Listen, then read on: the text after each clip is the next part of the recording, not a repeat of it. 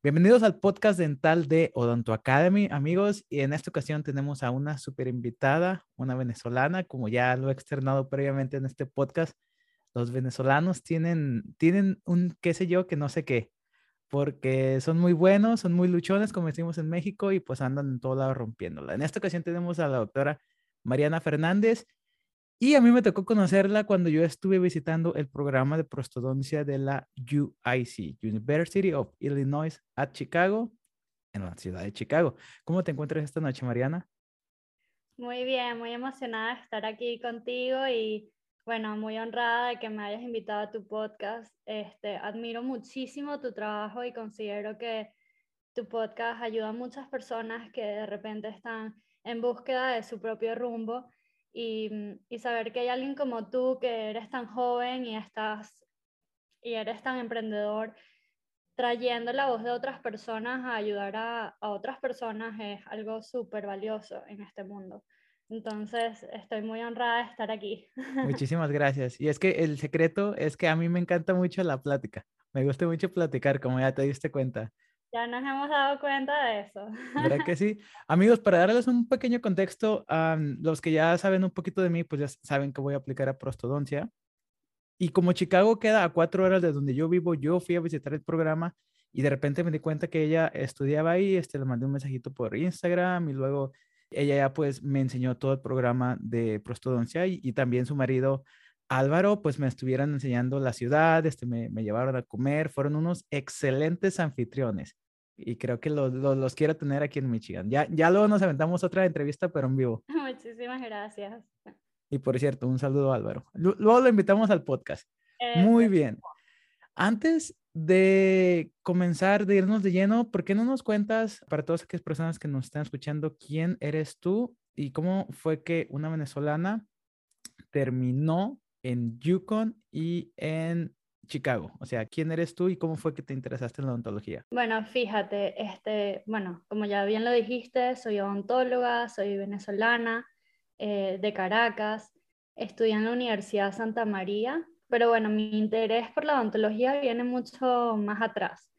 Mi tía era odontóloga, mis papás eran cardiólogos, pero también tengo una parte de la familia que es bien artística, ¿no? Mi tía ha hecho manualidades toda la vida, eh, todo el tiempo estuvimos haciendo manualidades, arcillitos de masa flexible y, yo siempre tuve esa área de artística eh, en la que me encantaba hacer cosas con las manos, ¿no?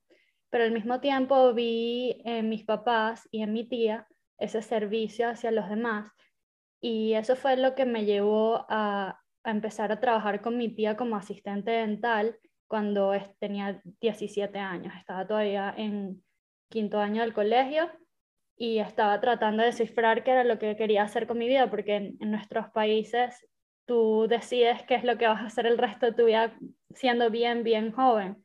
Entonces, eh, al trabajar con ella me di cuenta que era lo mío porque trabajábamos con muchos materiales, tenías la oportunidad de ser bien artístico en tu trabajo y al mismo tiempo estabas tratando con gente, te involucras con gente y ayudas a los demás.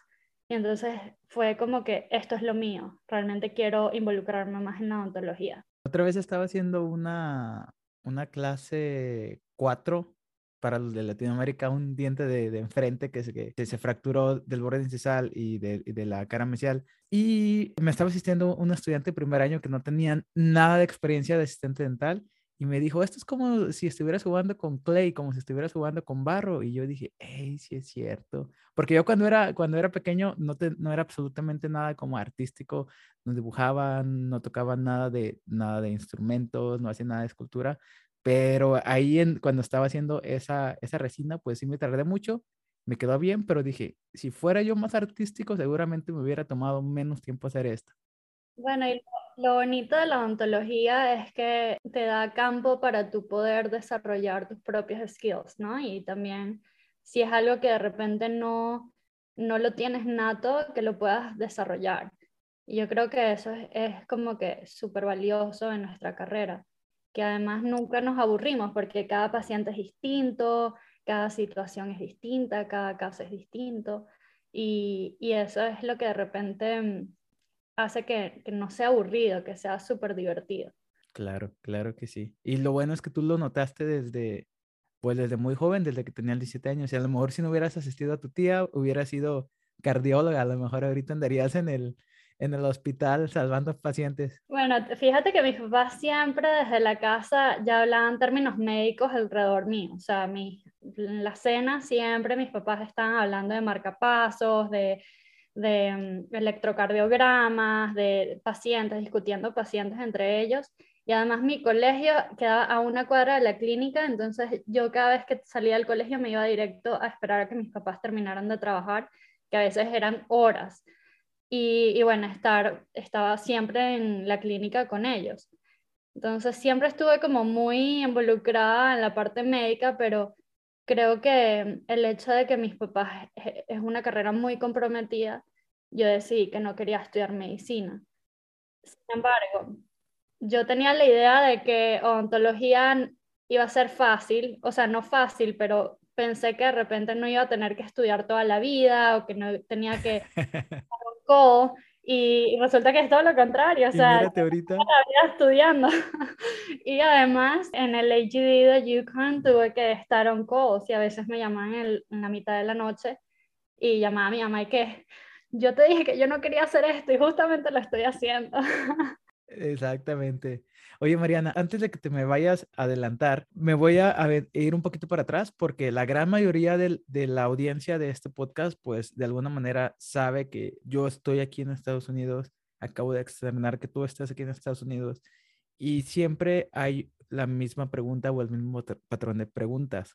¿Cómo le hiciste para irte? Entonces, no nada más cuéntame tú cómo fue que le hiciste para venirte de Venezuela aquí a Estados Unidos, porque te voy a decir una cosa, al menos yo que entré al programa para obtener mi licencia, yo siento, y esta es una teoría nada más que yo tengo, yo siento que entrar a un programa o un Advanced Standing o un programa que te permite revalidar la carrera es más fácil que entrar a una residencia, como tú ya lo hiciste. De hecho, para todas aquellas personas que no saben, un AEGD cuenta como una residencia y ella está estudiando una segunda residencia de una segunda naturaleza. ¿Cómo le hace alguien para poder quedar en un AEGD teniendo el background de que estudiaste en un país de Latinoamérica? Bueno, fíjate, cada quien tiene un journey distinto, o sea, cada quien tiene un camino distinto. Yo, todos mis compañeros llegaron de una manera distinta a la residencia. Te voy a contar un poco de mi experiencia como tal.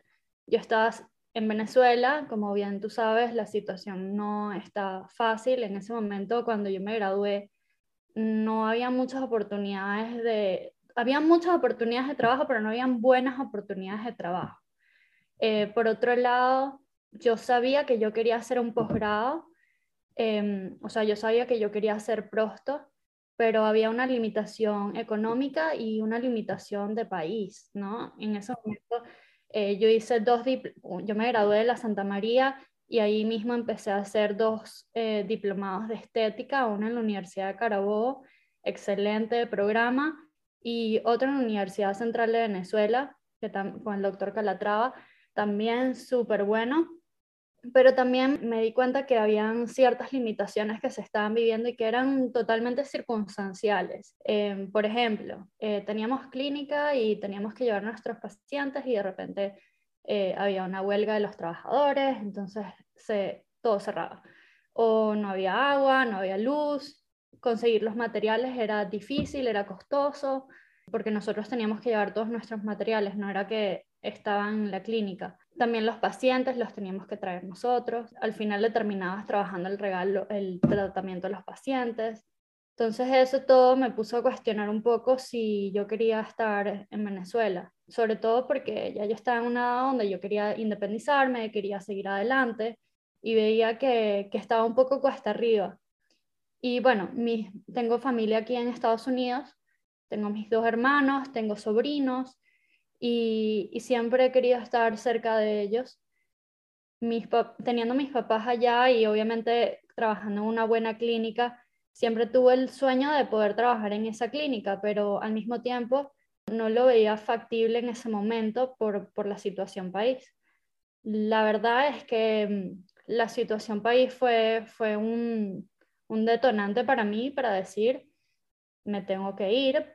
Ya los pacientes estaban, era en búsqueda de, o sea, no, no solo los pacientes, el venezolano como tal era, estaba pendiente de, mira, ¿dónde puedo conseguir la leche? ¿Dónde puedo conseguir el papel toalé? Mm, la prioridad no era arreglarse los dientes, la prioridad era sobrevivir y conseguir las cosas para poder sobrevivir. Entonces, obviamente, llegabas tú con un plan de tratamiento de muchas coronas o un plan de tratamiento extensive treatment, o sea, un plan de tratamiento grande, más completo. Exacto, más completo y, ¿sabes? Te decían, no, no puedo hacer esto. Y, y bueno, yo también consideré hacer el posgrado de prótesis allí en la central, o sea, aplicar, pues. No apliqué porque precisamente en ese momento decidí que, que no, que, lo, que de verdad me quería ir del país. Entonces, bueno, fue un journey, porque al principio no fue que de una dije, ay, ya me voy del país y me fui. No, tuve que, yo estaba en ese momento con visa, eh, visa de mm, turista, entonces yo venía por un periodo de tiempo, hacía voluntariado, hice voluntariado en un hospital aquí que se llama Advocate Masonic en el norte de Chicago, y en un programa que era un GPR, un General, Practice, Residency. Eh, o sea, para los, los, que no saben, es una residencia muy parecida a un AGD, en el que es totalmente hospitalario y haces práctica general. Entonces, allí fue cuando me enteré que lo que era una residencia de GPR y una residencia de AGD, porque en realidad yo empecé ese voluntariado fue como, como front desk assistant, o sea, como que llegaban las personas al, al hospital y como yo... la recepcionista.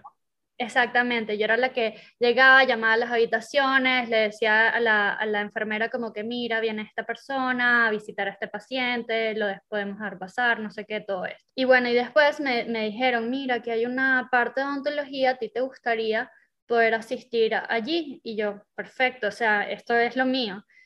Y, y, empecé a asistir con ellos una vez a la semana, donde, que era el día en el que ellos hacían IV sedations para para pacientes con discapacidad. Bueno, fue increíble, fue como que open-minded para mí porque eh, yo justamente estaba en una época en la que me, me, gustaba mucho la parte de pacientes con discapacidad y fue como que esto es lo que quiero hacer. Finalmente, una de las residentes, Lauren, todavía es mi amiga, ella me dijo, tengo un amigo que hizo una residencia muy parecida a esta, pero le hizo en la Universidad de Yukon, ¿te gustaría contactar con él? Y yo, sí, perfecto. Y entonces hablé con él, me explicó un poquito más y como ya tenía idea de qué era lo que era un GPR, porque ya tenía un punto de referencia, pues ya tenía preguntas más claves que hacerle de qué, qué tipo de programa era, ¿no? Bueno, básicamente así fue como empecé. Después hubo otra amiga que también tenía una amiga que ya era residente ahí y también me puse en contacto con ella. Y finalmente fui juntando partes y fue como que todo me dirigía a eso. Y yo dije, bueno, esta es la entrada, esta, este es el camino que debo tomar. Porque claro, yo quería hacer prótesis, pero en ese momento no tenía la disponibilidad económica ni la posición como para poder hacerlo. Pero, pero tampoco era que no me gustaba la odontología general, porque también me, me gustaba mucho, como te digo, la parte de discapacidad. Y dije, esto es lo que yo tengo que hacer. Fui a visitar el programa, así como tú lo hiciste en UIC, y me encantó, me encantó el ambiente, me encantó la gente, hablé con el director, me llevé buenísimo y, y, apliqué. Y em, sí, es bastante, yo diría que sí es bastante competitivo entrar en un AGD o un GPR siendo internacional, pero, pero bueno, uno nunca sabe, quizás tú eres la persona que, que ellos necesitan y quizás tú tienes talentos que ellos están buscando. Y mm, yo creo que más allá de si es competitivo o no, es si está en tu camino el estar ahí. Entonces, para todas aquellas personas que de repente dicen, ay, pero me da miedo porque es muy competitivo, bueno, tú aplicas y, y después en la entrevista, quién sabe. Exactamente. Y, y, de hecho me gustaría dar como doble clic porque yo no sabía el hecho de, de cómo habían pasado las cosas, porque una, uno de los temas en los que yo he estado como más renuente o, que no quiero hablar tanto es sobre el estatus migratorio, porque pues obviamente ni tú ni yo somos abogados de migración, pero tú eres un ejemplo de que obviamente sí se puede. Tú te viniste con una visa de turista y estuviste buscando oportunidades. Entonces, número uno, no dejaste que, el estatus migratorio te detuviera. Número dos, estuviste tocando puertas porque yo me estoy dando cuenta de que tú conocías a alguien, que conocía a alguien, entonces fuiste como que muy, aquí se dice como que muy vocal y en español se podría decir como que estabas gritando a los cuatro vientos que cuáles eran tus planes, cuáles eran tus sueños, tus ambiciones. Y las cosas no pasan por accidente, porque si tú a lo mejor, si alguien te hubiera dicho, oye, puedes hacer un, eh, puedes irte a trabajar de recepcionista y a lo mejor hubiera dicho, no, qué hueva de recepcionista, ahí para qué, ahí ni, ni voy a aprender nada.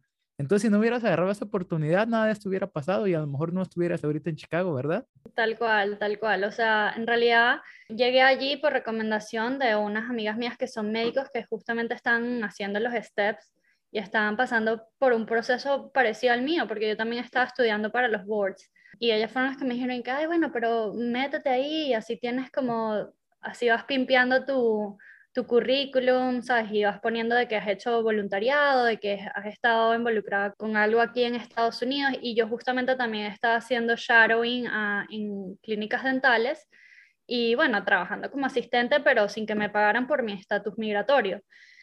Y, y, bueno, eso también me dio entrada a hacer networking, que yo creo que es algo que es súper importante aquí en los Estados Unidos. Nada como estar aquí, conocer a las, a las, personas.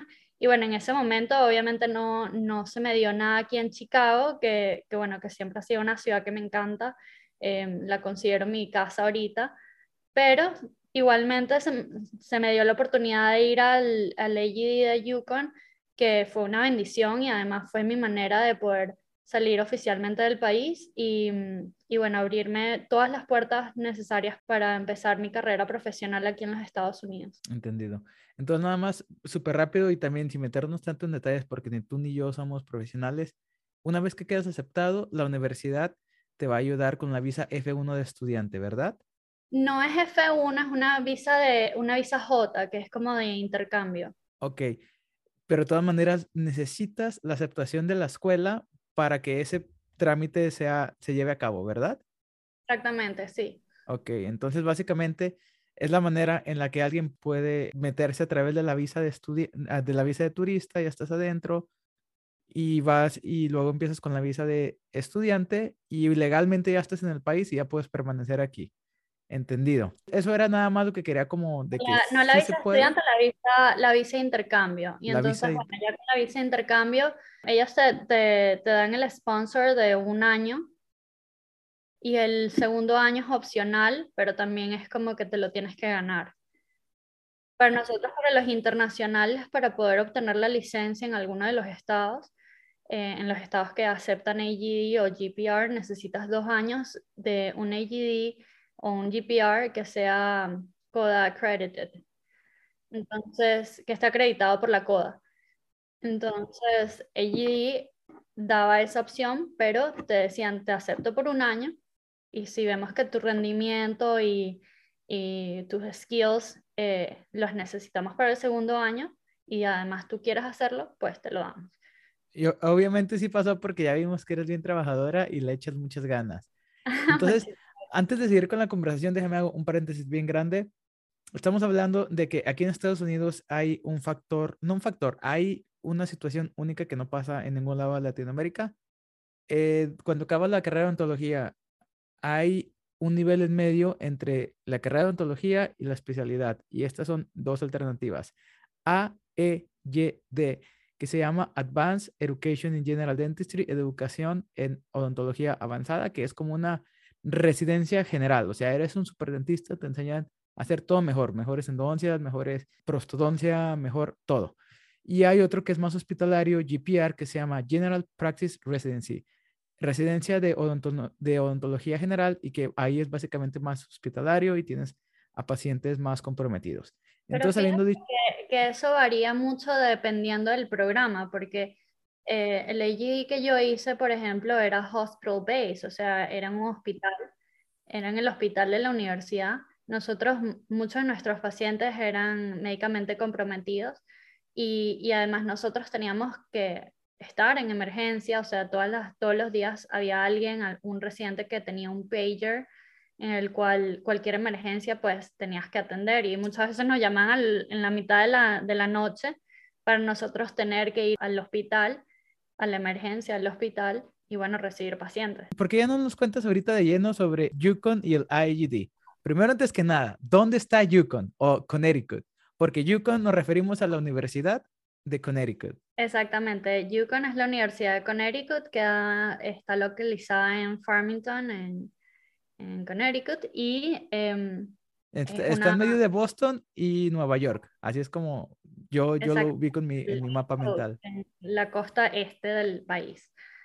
Es súper bonito, es un lugar súper bonito, eh, muchísima naturaleza, pero bueno, hace bastante frío en el invierno también. Y bueno, nada, eh, ¿qué más te puedo contar? Es un programa hospitalario eh, donde se ve de todo un poco, ¿no? haces de todo un poco. Em, yo creo que para mí fue una gran experiencia porque llegué no solo a hacer adentrarme un poquito más en lo, que, lo que me gusta a mí, que es la prostodoncia, sino también hice endodoncias, trabajé con opción nitroso, hice mucha cirugía, saqué dientes como no tienes ni idea, o sea, porque tienes que, eh, cuando estás de emergencia prácticamente lo que haces es muchísimas exodoncias, te expones mucho a, a lo que nosotros llamamos aquí primary care, que es atención primaria, o sea, y sobre todo a emergencias que al final eso forma parte de ser odontólogo, ¿no? Que te van a llegar emergencias tipo trauma, tipo trauma o, dolor y vas a tener que resolverlo. Entonces para mí fue una experiencia genial para adentrarme en la odontología no solo en los Estados Unidos, sino para, para verla desde otro punto de vista, porque cuando uno está estudiando en la universidad, uno lo ve todo como de muy de librito, ¿no? O sea, como que llega aquí el paciente, vamos a verlo comprehensively, pero resulta que también te van a llegar casos que son de emergencia. Ok, y tengo una pregunta para ti. Ahorita nos estás mencionando que pues estabas en call o estabas en español, ¿cómo se diría? Que estabas como en guardia. De, guardia, exacto. Estabas como en guardia. Entonces, si había pacientes de emergencia, te llamaban. Yo a ti te vi haciendo una preparación de una corona y la hiciste así y muy bien hecha. Entonces cuéntame, ¿cómo alguien que estaba en rotación también puede tener las habilidades para, para, hacer buenas preparaciones? Y también de repente cuéntanos, aparte de la ontología primaria, en este caso de emergencia, ¿qué, qué más procedimientos hacías ahí? Bueno, la verdad es que en Yukon tenías unos días que estabas en emergencia y, y el resto de días estabas en la clínica como tal, ¿no? Había otro día que estabas en screenings, o sea, se dividía como emergencia, screenings o tu clínica. Em, screenings estabas una vez al mes, algo así. Había un día que también ibas a OR para atender a los pacientes con discapacidad que necesitaban anestesia general. Em, obviamente bajo la supervisión de un anestesiólogo, en la parte del hospital. Y, y bueno, nada, en la parte de la clínica tú tenías tus propios pacientes, o sea, tienes tus propios pacientes. Algo buenísimo de Yukon fue que fue para mí la introducción a lo que es ahorita la, la odontología digital. Eh, ellos allí tienen muchísimo, están explotando muchísimo esa parte. en, cuando yo estaba haciendo la, la residencia tenían un CEREC, entonces era súper chévere porque tú podías preparar, tomar impresión, o sea, hacerle el scan al paciente y allí mismo tú hacer el diseño de la corona y entregarle la corona ese mismo día.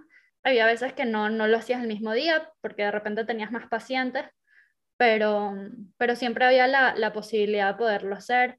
También la planificación de los implantes lo hacíamos allí digitalmente. Teníamos nuestro propio 3D printer eh, para poder imprimir las guías quirúrgicas. Podías, tenías la posibilidad de hacer recolocación de implantes. La verdad es que yo, yo siempre trabajé con, con oral surgery o con perio para la colocación de los implantes, pero tenías la posibilidad de colocar implantes. Y bueno, siempre planificar eh, es chévere porque te, o sea, aprendes pues a, a cómo, dónde deberías colocar el implante, cómo sería la mejor posición para que restauradoramente eso funcione. Y bueno, creo que eso fue lo que para mí fue, fue como un abrir de ojos y me abrió un montón de oportunidades de decir, ok, eh, si esto lo puedo hacer aquí, imagínate si hago una residencia de prostodoncia.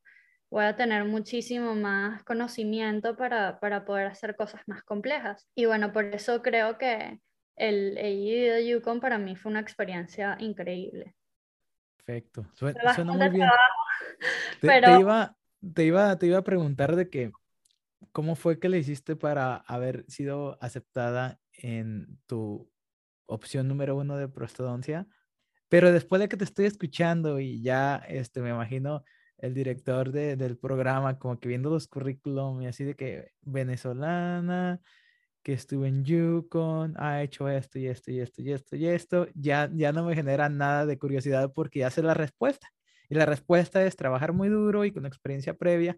Y a lo mejor, como tú dijiste, si hubieras aplicado directamente a prostodoncia antes de la residencia, a lo mejor no hubieras tenido la misma suerte porque tu experiencia no era la misma. sobre todo que de empezar haciéndolo de esta manera, todo surgió de una manera muy orgánica, o sea, ya, ya habían términos que para mí al entrar en pros no eran, su, no eran muy, muy desconocidos. O sea, ya habían cosas que yo ya sabía porque ya las había trabajado en Yukon y, y, fue como que, o sea, te da como un sentimiento de, ok, ya, ya entiendo las cosas, ahora vamos a lo que vamos, o sea, vamos a adentrarnos un poquito más en entender otras cosas que ya todavía no entiendo.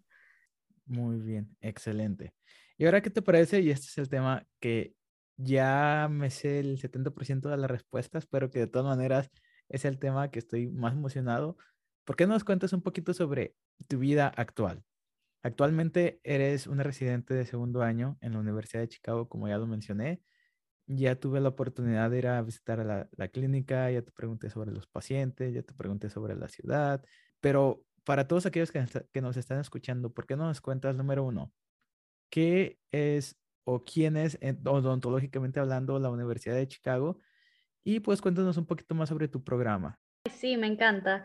Fíjate, bueno, ahorita justamente, como dijiste tú, estoy viviendo en Chicago, estoy en la Universidad de Illinois, en el programa de prostodoncia, y el, mi programa es un programa súper bueno en el que es reconocido en el gremio porque, bueno, tengo profesores que son de mucho nombre, tipo Dr. Campbell, Dr. Dr. Cooper, Dr. Thaji, Dr. Harlow también.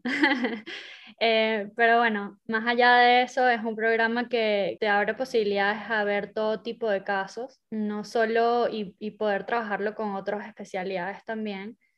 Pero bueno, estás en medio de una ciudad como Chicago, que es una ciudad bastante este, diversa, con una diversidad increíble. Y bueno, hay, hay todo tipo de pacientes, entonces te puedes exponer a, a todo tipo de pacientes que, que te van a dar una experiencia increíble, ¿no?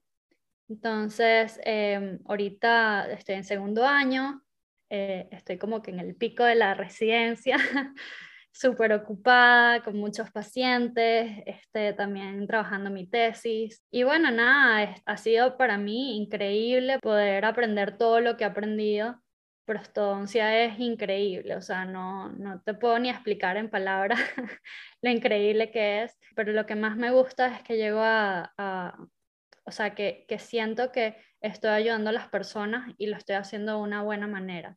Yo siento que cuando, cuando estaba haciendo con mi AGD, quería hacer cosas más completas, pero de repente tenía como lagunas mentales en el que no tenía ciertos conocimientos para poder hacer eso. Y a veces me encontraba con muchas limitaciones o decía, o, inseguridades de, ¿será que esto lo puedo hacer así o será que no? Y bueno, prostodoncia te da un punto de vista mucho más, más amplio, porque te imaginas al paciente como lo ves, cómo lo vas a rehabilitar y, y, en dos o tres años cómo va a sobrevivir ese tratamiento, ¿no? Eh, muchas cosas que tienes, eh, o sea, obviamente, plan, eres como, como el, ¿cómo decir? El, el director de orquesta. Eh, claro, claro, claro. eso, eso lo voy a poner en mi zero purpose. No sé si sea muy cliché. No, me parece buenísimo. Y, y, es que es así, o sea, tú, tú tienes que pensarlo todo antes de darle un plan de tratamiento a los pacientes. Hay veces que no, el plan de tratamiento no es así como que ves al paciente y ya de una voy a hacerlo. Hay veces que necesita muchísimo estudio, tienes que tomar fotos, modelos, ver el modelo, hasta hacer a veces muchos workshops para poder determinar qué es lo que vas a hacer. Y, y, esa es la parte que, que, de repente me gusta más porque es la parte más challenging. O sea, es un reto. Oye, te, te, tengo una pregunta. Y esta es una pregunta que me gusta hacer a los prostodoncistas porque aparentemente ahorita como está avanzando la odontología digital, como están avanzando los cursos, o sea, ya cualquier general, aquí en Estados Unidos, ya cualquier general puede tomar un curso y aprender a poner implantes, ya cualquiera puede tomar un curso de plan de tratamiento, cualquiera puede tomar un curso de casos complejos. Entonces, si esta es la situación actual de todos los cursos y todos los dentistas generales, ¿por qué estudiar prostodoncia? Bueno, esa es una pregunta muy personal. Yo creo que es verdad que, hay muchos sí cursos en los que los odontólogos generales se pueden capacitar para saber un poquito más, pero definitivamente la residencia te obliga y te da los casos necesarios, sobre todo un, programa que te dé todas las herramientas para tú poder eh, tener la experiencia que necesitas. Eh, por ejemplo, vamos a dar el caso. Yo recibo pacientes que tienen cáncer que, hay que hacerle prótesis maxilofaciales. De repente eso no es algo que yo voy a ver en práctica privada, pero al estar en la universidad me da la oportunidad de darme el exposure a esos casos. Casos de rehabilitaciones completas, lo creas o no en práctica privada, a menos de que estés en una, un corporate que haga muchísimas fix complete o híbridas, lo vas a hacer. En cambio, en, una, en un programa de prostodoncia y sobre todo una, en una universidad, va a llegar muchísimo paciente en búsqueda de eso. Y además vas a tener el apoyo de tus propios faculties, o sea, de tus profesores, que cualquier cosa que necesites, ellos te pueden ayudar y te, te van a dar el punto de vista de ellos para poderse y el apoyo para poder seguir con el caso. Entonces, sí, sí puedes hacer, o sea, yo creo que cualquier odontólogo general que se capacite eh, puede colocar implantes, puede hacer rehabilitaciones completas. Sin embargo, este, creo que lo que haces en una residencia de tres años, de repente en un odontólogo lo puede hacer en práctica privada por ensayo de error como en 20 años. Y quizás nunca sepa si lo está haciendo bien o lo está haciendo mal. Entonces, yo creo que esa es la parte en la que yo de repente me dije a mí misma, yo quiero hacer las cosas bien y porque quiero hacer las cosas bien me voy a capacitar para ello. Y en ese caso, y corrígeme si estoy en lo, en lo incorrecto, es que yo quiero meterme a prostodoncia para aprender a hacer treatment plan. Porque preparar una coronita cualquiera, cualquiera lo puede hacer. Si tú vas a, si tú conoces el material, o al menos conoces como tu shit shit, de que dices, ok, eh, este es el material, estas son las dimensiones, este, te compras unas fresas buenas, agarras un curso, o a lo mejor ves dos, tres videos de YouTube, listo, preparas como si, hubiera, eh, como si tuvieras mucho tiempo. Pero si esa no es la indicación adecuada o no es el material adecuado o no es el paciente adecuado, no importa que prepares como si fueras un Pablo, como si fueras un, un, un Picasso, eso va a fallar porque no era lo indicado para el paciente y eso fue porque fallaste en el plan de tratamiento. Es por eso que yo quiero aprender a planificar este, adecuadamente y es por eso que, que yo siento que necesito la especialidad. Exactamente, y eso era también como mi, mi interés cuando estaba aplicando a Prosto, era yo quiero poder tener la, la confianza de que estoy planificando mis casos adecuadamente y de que el plan de tratamiento que yo le vaya a dar a mi paciente eh, vaya a funcionar. Porque mm, tuve un caso precisamente en Yukon que, que, bueno, que lo planifiqué, le trabajé muchísimo y, y al final el, el caso no, no salió como yo quería. Y era porque era un caso complejo y porque yo todavía no tenía ciertos conocimientos que ahorita si lo hubiera hecho con la ayuda de mis faculties y, y bueno, obviamente con lo, con lo, que he aprendido, lo hubiera planificado totalmente diferente. Y creo que muchos odontólogos generales de repente no lo admiten, pero han tenido situaciones parecidas en las que, uy, hubiera sido diferente si lo hubiera hecho diferente. exactamente. Y es por eso que, pues, a, mí me gusta más como que lo complejo, siempre de niño me ha gustado como que el ajedrez, este, resolver los acertijos, entonces yo como que de alguna manera siento que estás jugando como que con un, eh, un cubo Rubrik cuando estás haciendo el treatment planning porque las posibilidades son infinitas. Un reto, es un reto. Y es como, como poner las piezas juntas, ¿no? Es como jugar Legos en cierto modo. Claro. Hace, hace dos días este, yo estaba haciendo, estaba asistiendo a una compañera en una visita nueva, entonces el paciente pues ya tenía como que todo muy, muy desgastado y me emocioné mucho porque dije, ah, vamos a hacer unas extracciones en secuencia, primero los posteriores y luego dejamos los cuatro anteriores para que el paciente sonría y pueda seguir masticando y en vez de hacer una prótesis un interim, hay que hacer una prótesis inmediata. Y, fue como que, wow, no puedo creer que haya pensado en todo eso. Y es algo bien básico, pero me emocioné mucho, porque ya empiezo a agarrar como conocimientos que tengo de aquí y allá y empiezo a conectar los puntos. exactamente, exactamente. Y así que, y, sobre todo que haciendo eso, o de repente facing the treatment plan, vas a poder tener mayor control de, de tu, no solo de tu dimensión vertical, sino también de tu CR record del, de oclusión céntrica, relación ¿Qué te parece si nos cuentas un poquito sobre qué tipo de procedimientos haces ahí en esa universidad? Porque te voy a, te voy a contar una historia. Hace como unos tres o cuatro años yo decía, no, pues yo ya no me tengo que preocupar por hacer extracciones o exodoncias, porque pues yo voy a ser prostodoncista y los prostodoncistas no hacen eso.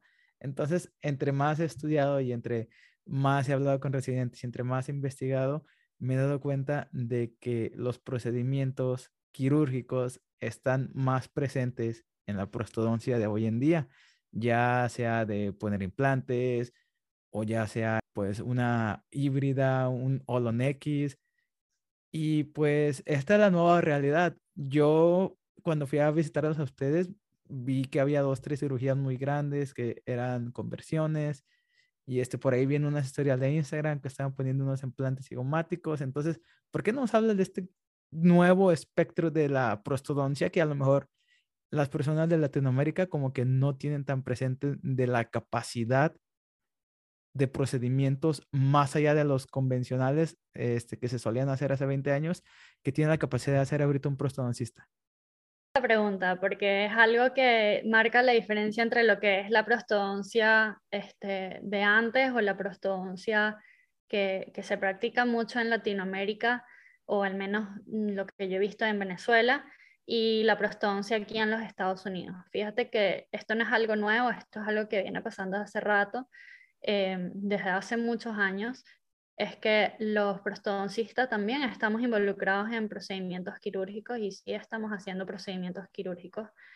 Muchos de nuestros casos, no te voy a negar que muchos de mis casos los, los hago con perio y los hago con oral surgery, o sea, con, con cirugía, eh, pero también he hecho colocación de implantes, eh, no solo para dientes eh, unitarios, sino también para, para all-on-fours, y es emocionante eh, poder estar en un programa que te da la posibilidad de tener esa experiencia quirúrgica. Y es que es tan, tanto el cambio que para un programa aquí en Estados Unidos, un programa de prostodoncia, poder ser acreditado por la Asociación de eh, Americana de Prostodoncia, tiene que incluir la colocación de implantes. O sea, ya, ya es algo, y bueno, lo veo desde el punto de vista de de que, bueno, nosotros somos los que planificamos el caso, nosotros somos los que planificamos dónde va el implante, ¿por qué no lo podemos hacer? Si con la, a veces hasta la colocación del implante es hasta mucho más fácil que una extracción. Pero, pero si supieras, yo realmente hago muchas cosas y hay muchas otras cosas que también refiero, porque de repente siento que perio o oral surgery lo haría mejor, ya sea porque el paciente tiene una historia eh, de médicamente comprometida o porque hay un defecto óseo que de repente siento que el periodoncista lo manejaría mejor, pero de que sí estamos haciendo cosas quirúrgicas aquí, eh, sí las estamos haciendo y es algo que no es nada nuevo, lo está, sucede muchísimo. Y bueno, ya es como el estilo de cada prostodoncista también, hay, hay prostodoncistas que no se quieren meter en nada quirúrgico que quieren quedarse con su parte restauradora y está totalmente normal, o sea, es, totalmente válido. Y también hay prostodoncistas que le meten a todo.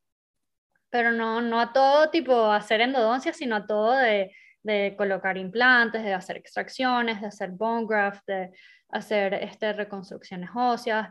Y, Y bueno, sin ir muy lejos, los odontólogos generales aquí lo están haciendo. Entonces, ¿por qué si los odontólogos generales lo están haciendo con poca, poco training, o sea, con, sí, con el training de, de, de educación continua, ¿por qué los prostodoncistas no los podemos hacer? Y yo creo que al final se basa mucho en pensar en el paciente también. O sea, si tú tienes un paciente que sientes que de repente no lo, no lo vas a manejar tan bien como el periodoncista, pues es ponerte en el papel del paciente y decir, ok, mejor lo refiero.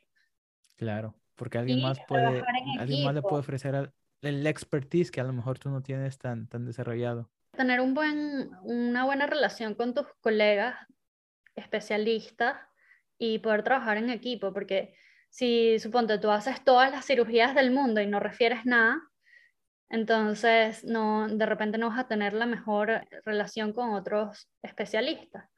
Pero si, si tú, o sea, puedes tienes la, la, capacidad de referir pacientes y, y, también tener ese tiempo para dedicarte a tu parte restauradora, también lo puedes hacer. O sea, es totalmente válido. Y lo que yo me he dado cuenta siendo residente de segundo año es que sí, o sea, tú puedes hacer muchísima cirugía, pero los tres años de residencia son tan poquito tiempo que también tienes que distribuir bien tu tiempo, porque no, no puedes estar haciendo cirugía, cirugía, cirugía, cirugía y olvidarte de tu parte restauradora. Porque después tienes acumulados un montón de full mouth que no los has, no los has preparado. Y bueno, nada, eso es como, yo tuve una época en la que al empezar mi segundo año hice muchísima cirugía y me encantó, fue súper divertido, o sea, la verdad es que me gusta mucho también la parte quirúrgica, pero también como que tuve que parar y decir, ok, ya hice toda, toda, toda esta parte quirúrgica, ahora tengo que empezar a referir porque tenía tantos pacientes y tenía algunos pacientes que los tenía como on hold para la parte restauradora que necesitaba también dedicarme a eso y al final al fin de cuentas es una residencia de prostodoncia entonces necesitas ese balance o sea, está bien tener la, la experiencia y, tener, y exponerte lo máximo posible, pero también es importante que no, no dejes otras cosas de lado. Muy, muy sabias las palabras que nos están diciendo. Coincido completamente con todo lo que me estás diciendo. Creo que este es un buen país para estudiar prostodoncia, como ya, como ya lo mencionaste antes, por toda la posibilidad de, por toda la posibilidad de pacientes que tenemos y por el tipo de odontología que se está haciendo, como un poquito más, me gustaría llamarlo como de generación de, del siglo XXI o odontología de vanguardia. Creo yo que así la denominaría yo. Qué chévere, qué chévere.